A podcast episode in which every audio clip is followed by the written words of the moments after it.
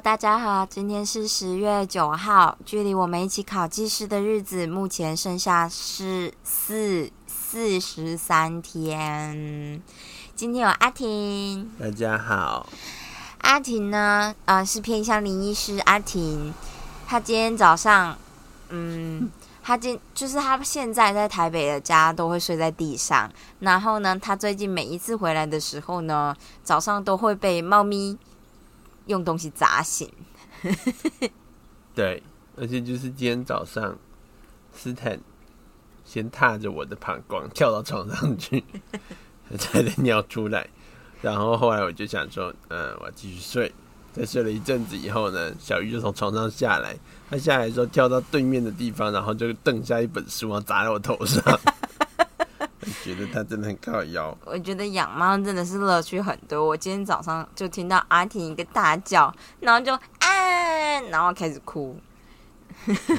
那我就想说啊，发生什么事？我还没有醒呢。这样，今天中午呢，我们去吃了阿婷的朋友吗？学弟球队学弟的婚礼。对。然后他是定，嗯，他是办在台北的军台北车站的军品。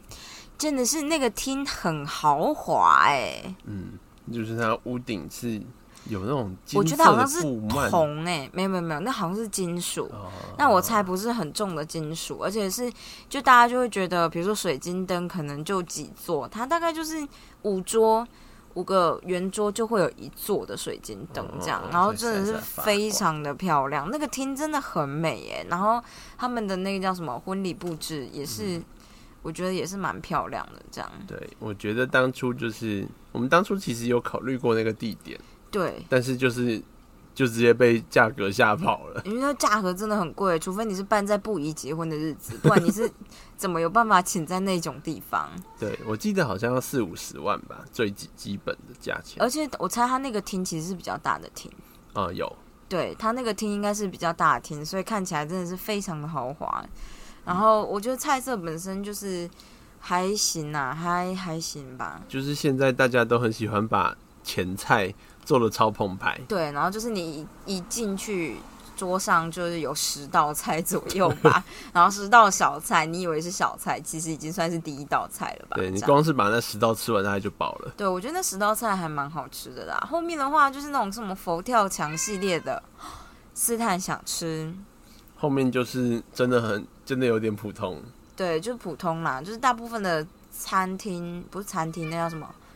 婚宴会馆那种的，应该也能做的很好。就是基本款啊，什么石斑啦、佛跳墙啦，然后米格啦，这这一类的。我觉得米格不好吃，嗯，普通啦。嗯，对。OK，今天斯坦非常想讲话。阿婷回来之后呢，猫咪就会一直缠着他，不停的吵，不停的吵，然后他们就会。怎么说呢？我记得昨天晚上，因为就是阿婷回来已经有点累，然后他又负责做家事，结果就是晚上的时候，猫咪觉得啊，你还没有陪我们玩，然后就不愿意进门，然后就把阿婷弄生气了，他就对猫咪发了很大一顿脾气，所有的猫都吓到了，可以说对不起吗？那是他们弄我，没错，阿婷非常的坚持说猫咪弄他呢。好哦，先不管这个罗生门呐，反正我觉得猫咪欺负阿婷也只是刚好而已。好吧，他们都已经弄东西砸我了。对，那先不管阿婷对猫咪这个不不太对的教养方式，阿婷要跟我们分享一个东西。好的，好，我现在腿上有一只斯坦，但大家看不到，所以这不重要。麻烦你分享你要讲的东西。就是呢，啊，这个礼拜。加州呢通过了一个法案，这个法案呢就是规定每一家公司，只要你设定你的地址，你呃，反正你应该是税籍在加州吧，就必须要遵守这个法案的条款。那条款就是你们公司的董事必须要有一定比例给予啊少数族裔，包括就是像是黑人呐、拉丁人呐、亚裔啦，好像也有，然后还有什么？哎，反正然后还有性别少数，像是 gay、lesbian 或者是双性啊、跨 T 什么系列的。对对对，超级多余哎！我就听到这法案就觉得天哪，看这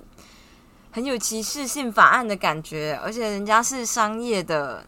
一个我不知道哎、对，我觉得就是当然有些人会把它跟像是呃民意代表的保护的呃名额做对比。就像是我们也有女性的类女性的比保障例名额保障名额，或者是像原住民的保障名额，嗯但是就像是原住民保障名额，你可以就是对民意代表，就是因为他们就是有特别的需要发生的部分嘛。那就是我觉得，当然就是有时候，当然在初期的时候，你可以说这是一种保护性，然后之后到一定程度的这个族群慢慢就是壮大以后，就可以慢慢把这些保护的措施取消掉。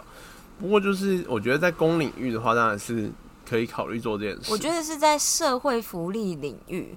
嗯就是有点像公共财的部分，你有需要做到这件事情才对。但是在私人税务或是私人公司上面做这件事就非常的奇怪。嗯，然后特别是什么叫做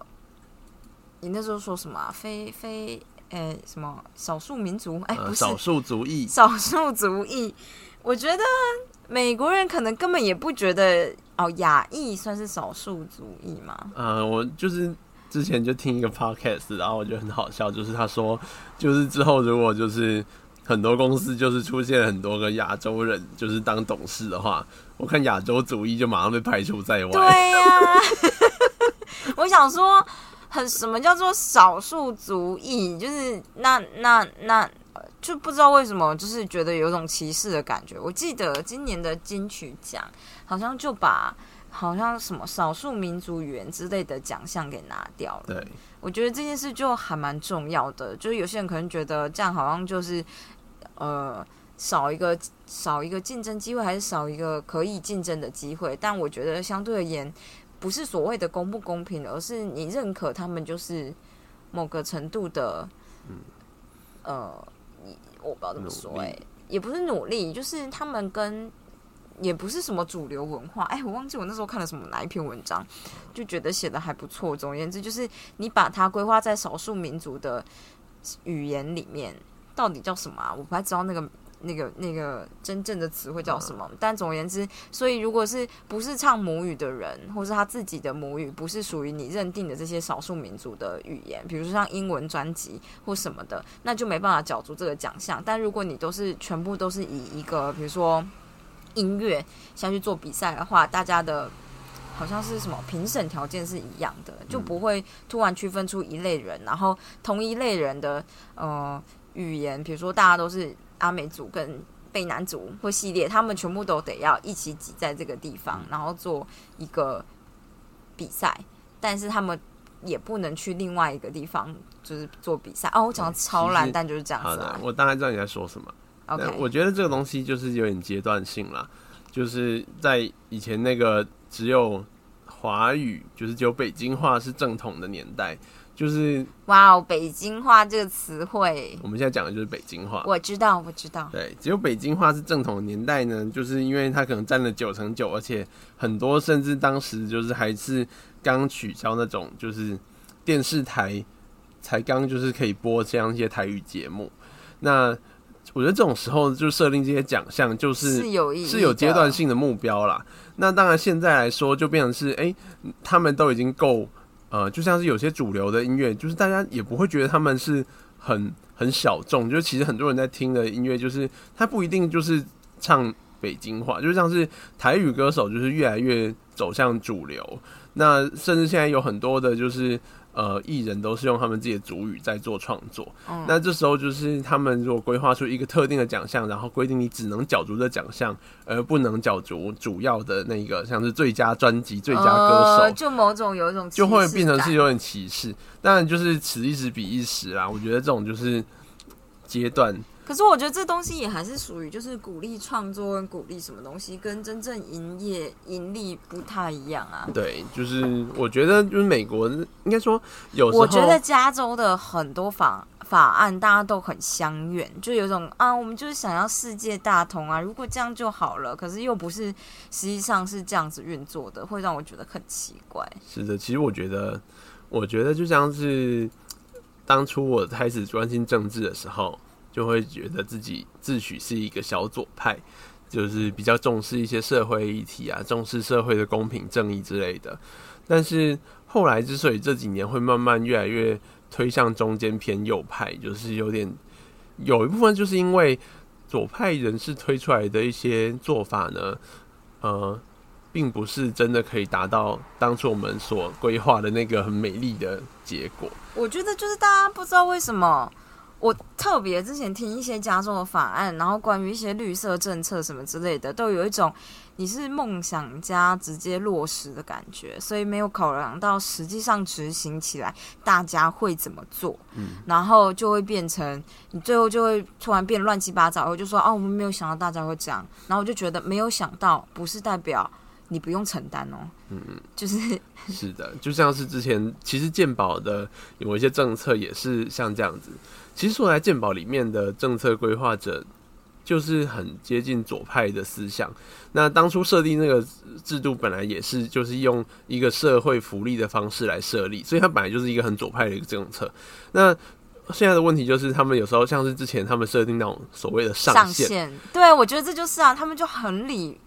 很很理想化的觉得说，你设定上限，大家就不会超过这上限，所以最后大家就会拿到更便宜的东西。但是事实上怎么运作呢？事实上很有可能是你设定一个上限，大家就全部推到那个上限，然后真的烂的东西就可以靠这个上限赚很多钱，然后好的东西赚不了多少钱，就拿不到了。最后就变成只剩下烂东西，然后大家都卖一样贵。那。那到时候是不是就要说啊？当初我们没有想到大家会这样利用这个制度。我们制度原本的利益是好的，只是被大家利用。但其实明明大家就都有想到，可是又不会被接受。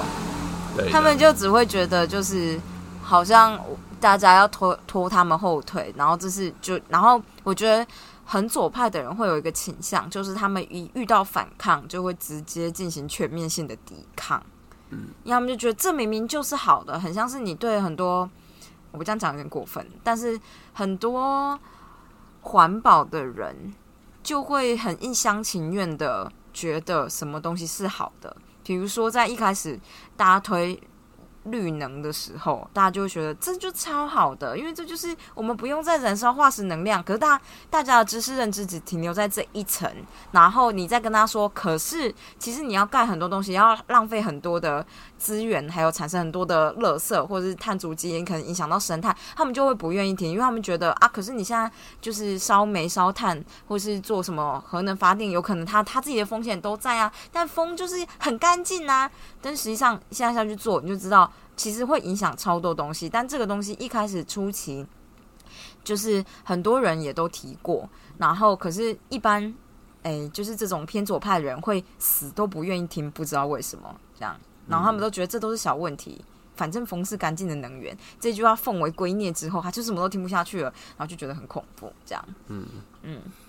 但我不是不赞成风力发电呐，我只是觉得，你看风力发电造成问题，像是生态啊，像是噪音啊，底床附近的那些生物系啊，就是海洋生态系什么的，其实大家都没有特别的去做。当然，政府一定会有说要做调查，但你也知道，政府发报的那些案子，就是发报给某些学者，那些学者哪分就是呃，生态系的学者分两派，一派是政府派的嘛，一派是就是真正的比较。拿不到钱的那一派，这样我觉得啦。对我只是想说一下而已。嗯，我觉得就是啊，就是其实像我们现在就是在边批评左派，但事实上我们也不是不支持这些。这些理念，对，只是就是有时候处理起来，就是你必须考虑到实际上的状况。那就像是，就是回到就是加州的法案，其实说在你这样设定下去以后，那对于原本就已经在里面的黑人董事，他是怎么样被人家看？就是之后他原本他原本是拼了老命，这辈子超级努力，然后进入这个公司，然后成为他的董事，结果之后大家都说啊，你特权进来的，对不对？然后你是因为需要才被进来的吗？对，就是你是因为要符合法案的需要，所以才被放进来的吧。然后就是其实这种事情，呃，他当然会保护到一些人，但是他同时也会伤害到一些人。然后最后的结果不一定会是当初大家想象的那么美好。那我觉得就是像是现在我们大家这边说左派右派啊，其实就是像是我们现在批评很多这种老人，然后他们就是不肯接受新想法，但搞不好他们在那个年代。他们就是超进步主义的，大家他那个年代的人都会觉得，哦，这人就是超前超前卫。我觉得你就是那种当了爸妈就会知道为什么我爸要这样对待我的人。你现在是不是在忏悔？对，我是觉得阿婷对他爸很差，OK，态度很差，就是有一种我这个呃，我这个高中以后全部都人生全部都是叛逆期的感觉，这样。我嗯，我就想说，啊，你这个人当了爸爸以后，会不会就某一天就突然回去认罪，或是某一天晚上就跟我说，啊，我现在想起来，我爸那个时候也是很辛苦啊，我知道他很辛苦的。啊。对，我觉得是这样，没错。我觉得，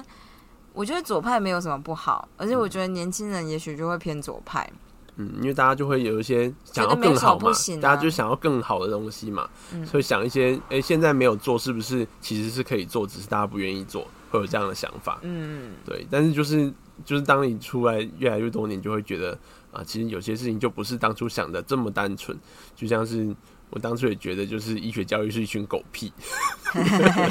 但是就自己去了一趟以后，就觉得好啦，其实没有那么狗屁，但是当然有些东西要改，但是不是说可以全部不是你说改就改，或你改这个东西就世界大同。对，就像是有些人这样，就是说，很多人就说，就是鉴宝就是该去直接废掉，全部就是砍掉重练，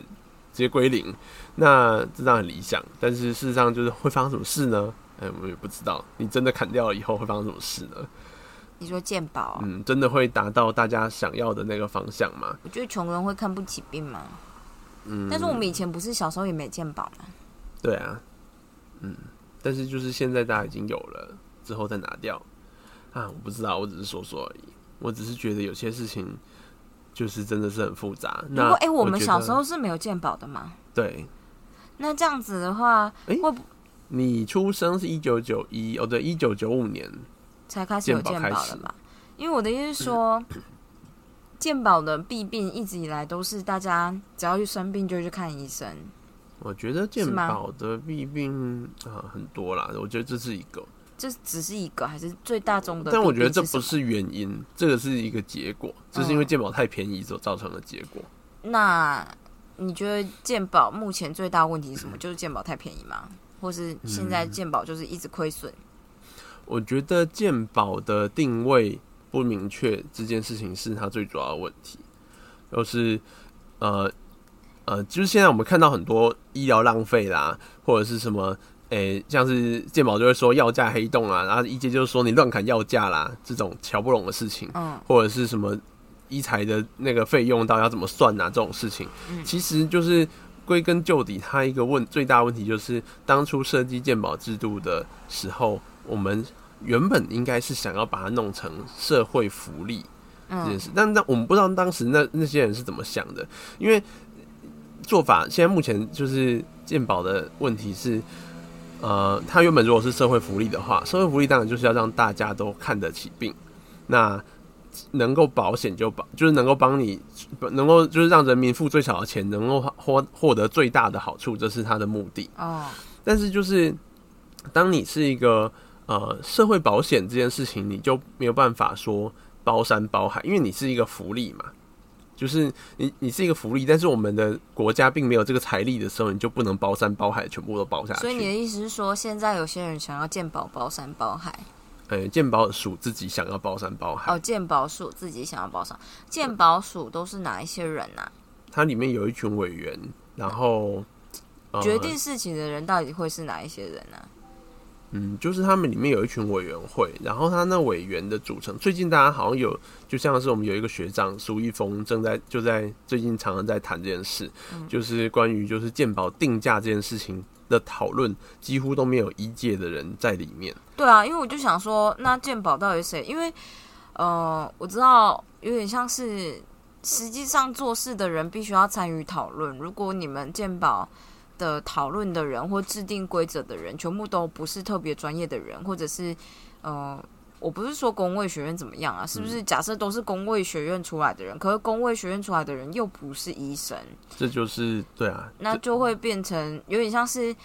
国家政策全部由政治系的人出来定，可是实际上执行就是国家建设的人，可能比较像工程师好了，就这样说好了。嗯但是是政治系的人在那边处理这类的事情，就会没有什么道理。我觉得是这样没有错。就会变他们觉得很理想。比如说，我们就是，呃呃呃，做河道疏浚不能贪污啊，你就觉得说不贪污就不贪污哦，你讲怎么样乌托邦哦，这样，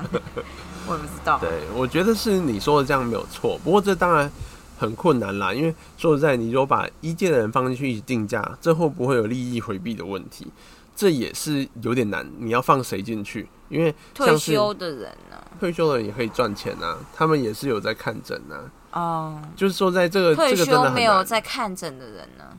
但他可能就会脱离现实啊，哦，你说得很这就是对双面刃啊。我觉得这个部分有点困难，但是我觉得最问题最大的就是我们就没有这么多钱可以包山包海。嗯如果我们真的有这个钱，有我们国家真的超有钱，我们像就是我们讲的像美国一样那么有钱，其实说实在就是搞得起来，你就是什么东西都可以给付，反正国家有钱。但我们其实没那么有钱，但是我们又想要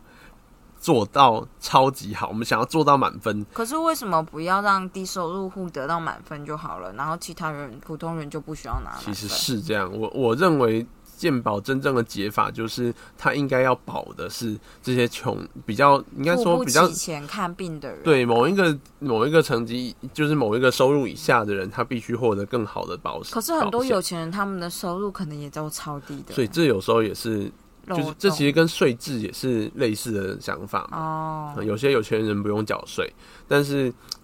这个东西要怎么达到公平正义，一定会漏掉一些人，一定会有些人不公不义。对，一定会有一些不公平啦，不可能完全公平。但是就是如果你要做到像现在这样子，他现在的现在的做法其实就是他想要包，全民都是一样，对他想要包到大家都一样。那但是没有那么多钱嘛，没有那么多钱那怎么办？没有那么多钱就是当初东扣一点西扣一点他是不是。想让有些医院变成呃没有健保的医院啊？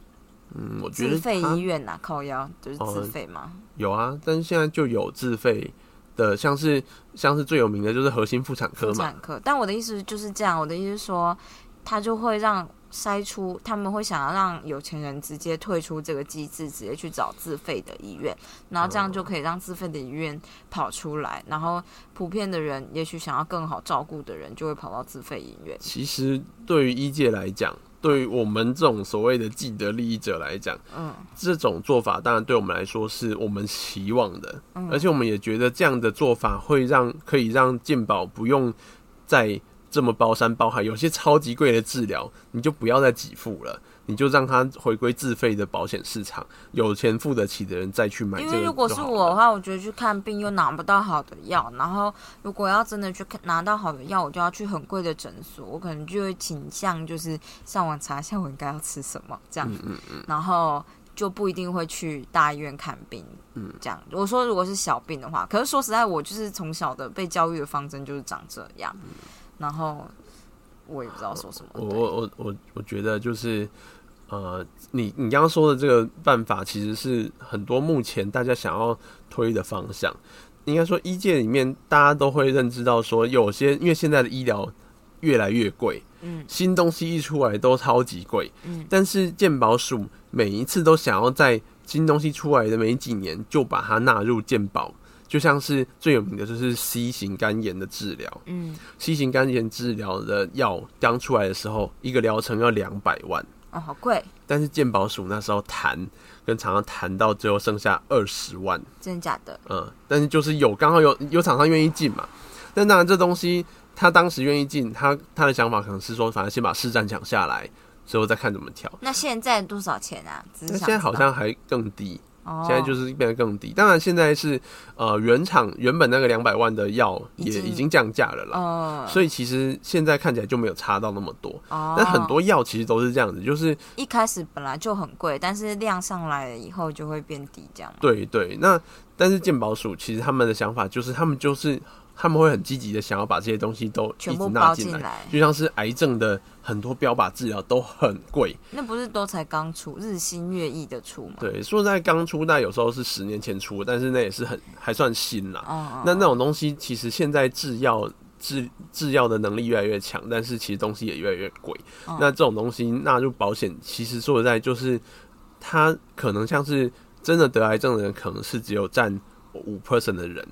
但是他们吃掉的费用可能是八十 percent 的费用。那这样子的话，真的有到他原本所谓的公平吗？嗯因为现在是说，其实你这样子，当然，诶，大家好像都。你看这么好的药，大家也都用得起，然后大家就觉得哦，真的很棒。可是牺牲掉什么呢？牺牲掉，当然我们先不讲说到底牺牲掉就是医师的工时啦，啊好、然后医师的薪水啦，或者是其他医护人员的薪水。嗯，但是先不管这些，好，我们就直接撇除这些不讲。那一个重点就是最基本的药物的品质就越来越差。哦，就很多很常用的药，嗯就是我们一直在说，就是原厂药，原厂药，就是因为原厂药真的有比台厂药来的有效，是不是断血盐呢？啊？对，洪玉如前阵子吃那个断血炎，就是我为了治疗肌瘤还有子宫内膜一直出血这件事情，然后就得到了知道了一种药叫断血炎，然后我吃原厂药的时候真的觉得很有用，这样你吃下去，马血马上就是变得超级少，这样，然后你会瞬间变得很舒服，因为。你只要一直没有流血，就是你流的血比较少，你的子宫就不会想说我要一直收缩，它等于就是帮助子宫，就让子宫觉得啊不用收缩，那子宫收缩就是痛嘛，所以你今天不收缩就不会痛。然后原厂药真的很有用，这样。可是我后来原厂药吃完以后就买不到了，然后我就到各个药局去买，他们就说已经很久没有这类的，就是原厂药了，只有副厂的药。然后一开始我就想说，反正学名是一样的、啊，就是药名嘛。对，学名是一样，学名是一样的，应该就是差不多这样。然后就发现我吃了副厂药没有用，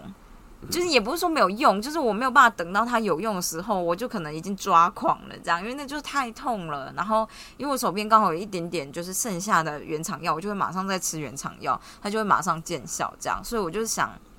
原厂跟副厂的药虽然学名是一样的，可是他们可能作用的时间还有作用的速率这件事情是有差别的，所以以至于我之前还甚至想说，会不会副厂药就是在我吃下去，等到它要作用的时候，我就刚好排出体外了，这样这太惨了。对，就是这样。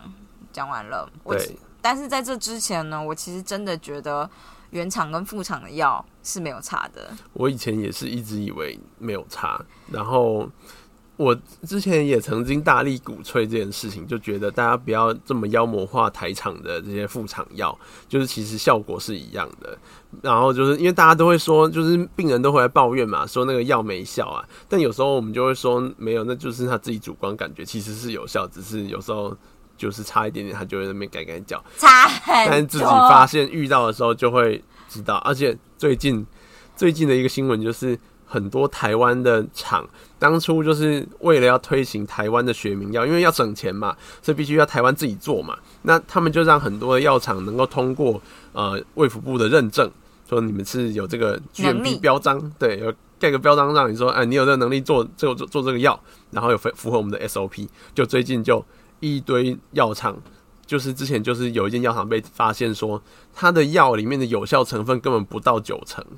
就是根本就不到它原本声称的，连主要成分的成那个比例都不对。真的假的？然后大家觉得干这超夸张，你就是品管做这么烂是可以的嘛？就是就是你连主成分都有问题，那这样你是要说什么？就后来就连环爆一堆厂商、一堆药厂，通通都会爆出来说，他们根本就没有符合 GMP 的这个要求。然后我就觉得，看就不意外啊。那我哦吃的那个药没有用的那个，会不会就是这样出来的？大家吃饭，因为当时其实我在鼓吹就是学名药这件事的时候，就有一个在外面在北台湾开业的学加医科学长跟我特别打电话来跟我说，他说学弟，你千万不要这样想，你出来开业，然后你去看过那些药厂真正怎么做药，那时候我是直接进去工厂看过的，我告诉你，这事情没有这么简单，真的有差，而且差很多。真的差很多。我真的必须跟大家说，我那时候跟林静婷讲说，我不要吃这个药，一点用都没有。然后他就觉得，不然你吃两颗，吃两颗。然后我那时候还一次就吃两颗，然后我就说，真的就没有用，还是我就是只要一有力气，我就对他大吼叫，给我去 买药。然后真的超级惨，然后就觉得怎么会差这么多？那种感觉就很像是你头很痛，然后你吃药，然后你可能过十分钟头就不痛了。但是就是如果你一直吃药，发现头都没有痛，就都没有都没有变好，然后你就觉得到底是我吃这个药有没有用？那如果它是延迟有用，然后我又吃这么多药，到底会不会对身体不好？你知道我们就是一般人，一般人就会觉得药吃多了就会对身体不好。好，你懂这个概念吗？好的，那我们就是总之拉回主题，我们 啊，我们就是其实就是就是很多人都以为就是现在健保包山包海，大家付一样的钱可以拿到更好的东西，当然大家都很开心。但事实上，医疗崩坏是现在进行时，而且其实很多地方都崩坏了。那除了刚刚讲的药品之外，很多医学中很多除了现在大家知道的大型的医院，像是台大啦、荣总啦、长庚啦这种很大间的医院之外，很多医院其实他们的人力根本完全不够。那人力不够怎么办？他们还是想要经营下去，就得要收差不多的病人数量。那变成是大家的工作量越来越高。这件事情从我刚毕业就已经在发生。那时候我去外面的医院去实习的时候，就明显看到很多地方都在乱搞。但是乱搞你能怎么样？大家工作量都太大了。那就是大家又需要业绩来维持医院生存，要不然医院就会倒掉。可是台大医院业绩不是才是最高的吗？嗯，对。但是台大医院这些医学中心之所以他们可以保持，就是目前不会爆掉，但某种程度上面是医德吧，就是当然某种程度的医德对对对，就靠里面员工的自自己的那个自身的这个道德感道德。但是另外一方面是这些医学中心，他们对于卫福部来讲，他们是比较有影响力的，所以当他们出问题、出状况的时候，他们回报给卫福部，卫福部会优先处理他们的需求。问题，所以而且很多很多卫福里面的人，搞不好他们都是这些大医学中心里面老师的学生。嗯嗯嗯。那老老师突然跟老师今天打电话跟你说：“哎，我觉得这样子不行。对你这样不行，你这个药哈，就像是很多地方都拿不到原厂药，哎，医学中心都拿得到啊。就是对啊啊。”啊，敢你敢不给吗？就是，但是他们议价，一方面是他们议价议价能力很强，另一方面是政策上面，他们就会倾向于去保护这些医学中心。那小医院的话，当然他们就大家也是希望他们不要不要炸掉，但是当然就是相对被牺牲了一群。嗯，那其实现在很多中小型医院，罗老师说，我自己也不是很敢看，因为说实在，你你就算你遇到你认识的医师。那你进去住院，里面的护理师啊，整个系统，整个不不只是护理师，甚至他们里面的行政系统，都可能就是会有很多环节出问题。那今天就是搞不好你需要的药，就是在路中间就就不见了，或者是掉了，换换换别的药之类的，或者是执行医疗业务的时候就哪里出错。其实这种事情就是在你人力很不足，大家想要大家都很忙的时候，对对对，那就很容易出错。那大家其实也不是故意的。但是就是你迟早就会遇到。我觉得护理师的薪水应该要高很多。护理师超可很多，护理师多收很多护理师。对，护理师比我们辛苦很多，但是他们的钱真的比我们少很多。对啊，但是我觉得护理师是你病人有没有办法撑过去的关键。没错，大概是八成的关键吧。这就是将军很强，但底下的小兵都。累的要死，根本无法执行上面的政策。对啊，那就一定会输啊。然后底下小兵最后就说：“我不行啊，我要回家养妈妈，拜拜。”然后就走了。对，嗯，到好惨哦。对，所以其实健保现在它它已经崩坏了，只是大家还觉得好啦，勉强还撑得过去。可是因为就是我们一般人，如果不是认识医生的话，我们根本也听不到这个啊。嗯，所以我们不会意识到这件事有多么惨。对，然后对于我们来说，我们可能就是我不知道，很多人就是真的是去医院，但是他也不见不见得需要吃药，或是干嘛，就是可能看一看，然后拿一点止痛药，打个点滴。我猜应该有这样的人，然后或者是我不知道，哎，所以大家也不会意识到药会有问题。就是我们，就是对医界的人来讲，可能就会很早，就是我们看到有问题的时候，大概是大众看到有问题的，可能十年前吧。我想大概是十年前，就当大众都觉得进去医院都会躺着出来的时候，那就已经没救了。哦，对啊，可是我不知道哎，我有时候觉得先知就是懂很多，感觉就很痛苦，这样。然后由于人民就是没有办法要求每一个人都能够知道这么多，所以才会觉得人民需要被教育。也因此，我觉得有时候任意的用某种风向带动人民的想法的这种人，政治人物或者是某些学者、专家，sort of 专家就很不应该这样子。对啊，我不知道哎、而且就是另外一方面是，像这些专家学者在里面制定政策的，他们也不会不知道这件事，或者是他们觉得有这件事啦，但是没有你说的这么严重，嗯，或者是有这件事啦不，够但是我们还是得要这样做。不够接近，这就是有点像是我们刚刚批评的那些左派一样，就是他觉得这件事情很是正确的，这是正确的，所以你虽然有这些问题没错，但是我们还是得做，我们想办法继续做。那最出问题再说，我们再解决嘛。台湾人都这样子。对，但是最后的结果就是，事实上就已经在出问题了，但是那那你还是要继续做，现在是怎么样？我不知道哎、但我有时候觉得，很多时候你觉得这件事一定会出问题，就会靠某一个人的道德感撑下去，这样，这就是某种程度的 ensemble 的概念，这样有点像是很多时候，我知道从小时候你就会突然之间觉得很多事情不是非黑即白。这样，然后所以你虽然觉得这件事一定会出问题，可能在某一个环节有一个人突然也不是说良心发现，就是中间有个环节要做做可能会出错的时候，就有一个人想说这样不行，他就偷偷换掉，然后就导致这样的结果也没有那么差，所以上面的人可能就觉得那也没有那么差，但中间你当然就会觉得就会从这个。这个点开始败坏啊，就是这个人可能牺牲了他一点点东西，但他没办法长时间的这样牺牲下去，所以在某个时刻，就是他就直接跑了。那接下来这个环节就断掉，这等于这个小螺丝钉断掉之后，就突然之间又出现另外一个小螺丝钉撑了一点点，所以就是你像是大家也许可以在十年前就一届遇见鉴宝的腐败，那也许鉴宝可以就是再多撑个十年，嗯嗯，才会真正进入最终的腐败。可是，在这个多撑的十年里面，也许就是先撑到第五年之后，就突然有人说啊，这样子不行，我们就大改革，所以你就会发现，其实你不会真的。啊，我我好我好乐观正向哦，就我觉得，我觉得也许不会真的那么惨烈的一个大崩坏啦，它可能是非常渐进式的状态，都是渐渐才不会被发现啊。对不过像因为像现在年底，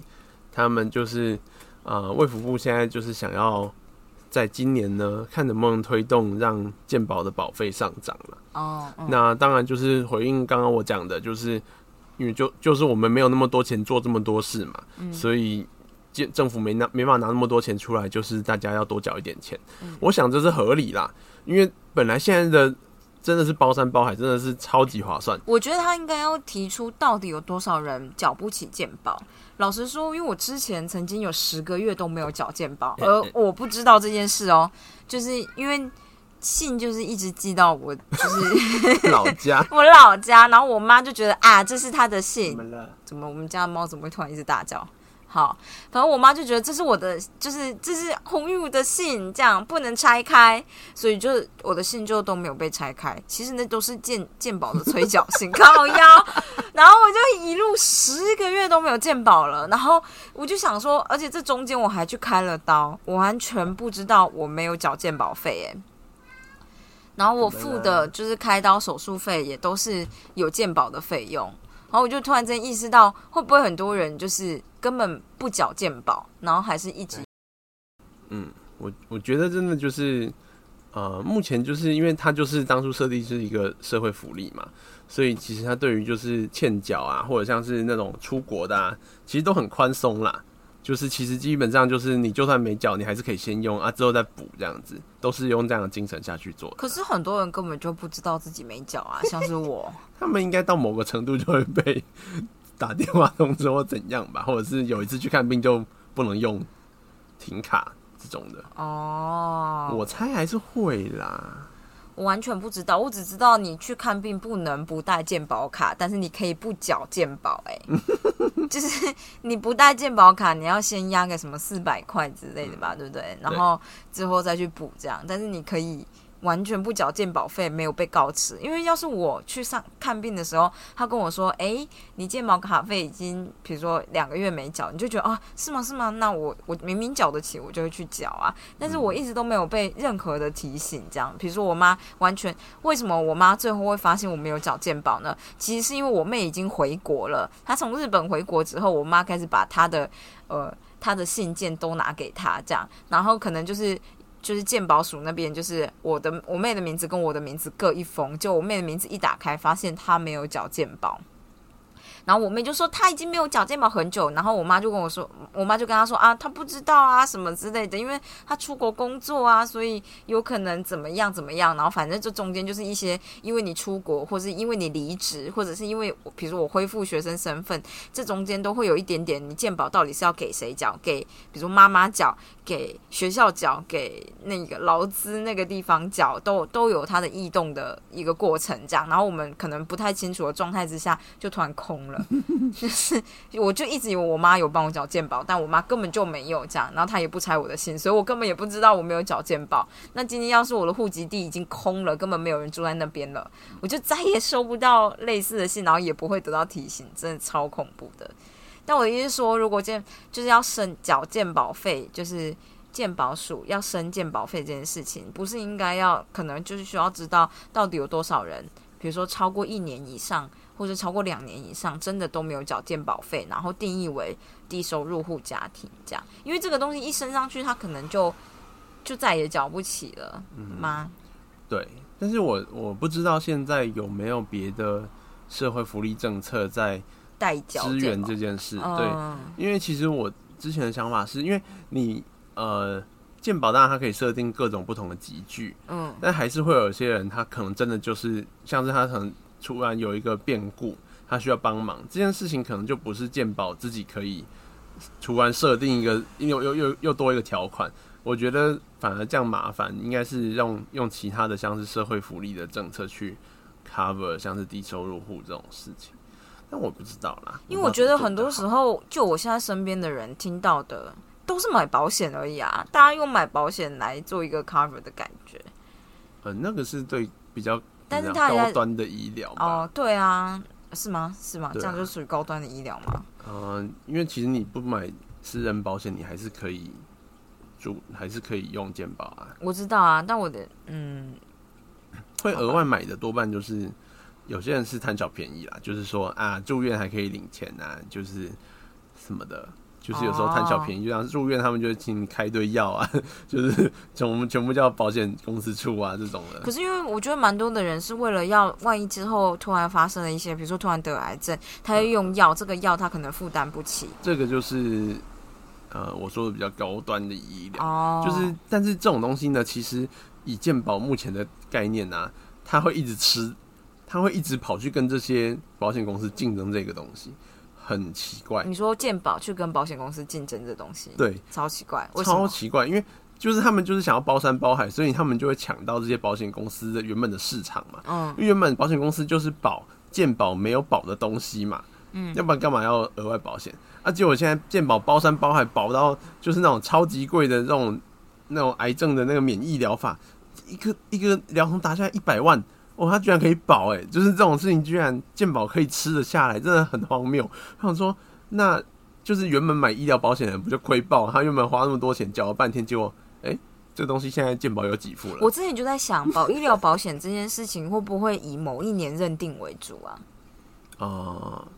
以某然后某一年认定为主，是支实付，有点像是比如说我们今年认定为主，那今年治疗 C C 肝一百万这样。的费用是一百万，所以这一百万我们可能会帮你 cover。可是可能你你保险保到二十年之后，C 肝的治疗已经变成十万或五万或三千好了。应该这样讲，就是健它给付其实就是给付实支实付，就是啊健保没有付的部分它会给付，所以只要那个东西上面标的是健保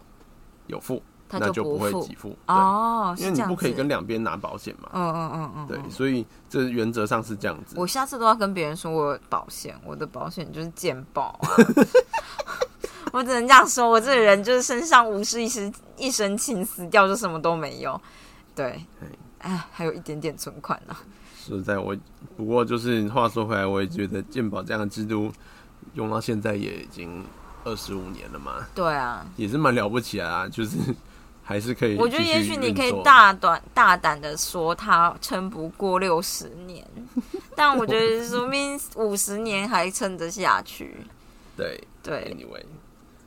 大家就是这个样子。跟大家说一声，我们两个今天很幸运，因为我们两个今天本来要骑车去游泳的时候，我们骑了共享机车，然后就在刚骑，然后在转弯的过程中呢，它就突然爆胎了，而且是我没有遇过的那种爆胎。其实我以前摩托车好像曾经爆胎过，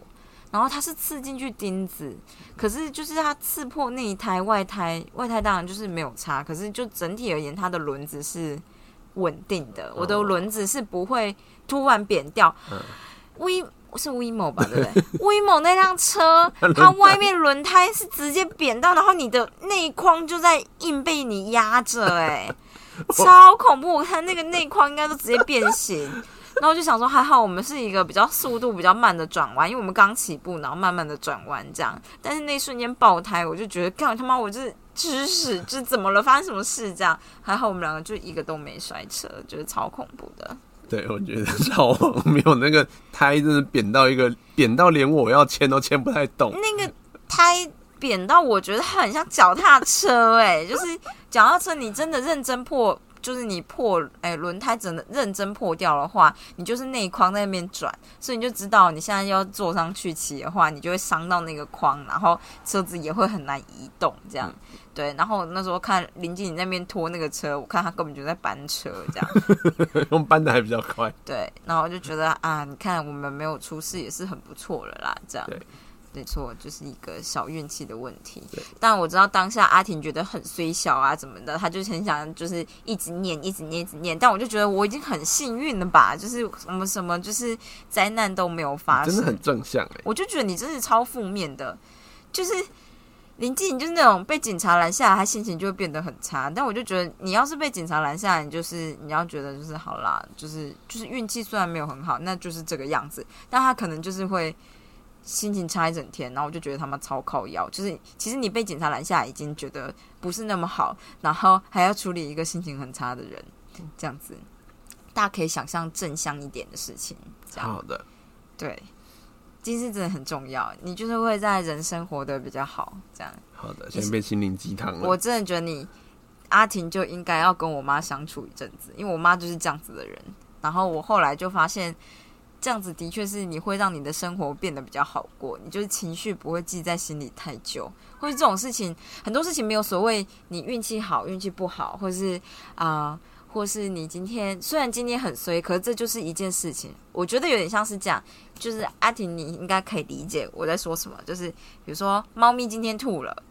嗯，以前的你可能觉得超级衰，冲三小，然后你就边边念边把它清完。接下来，猫咪在你清完那瞬间又在吐，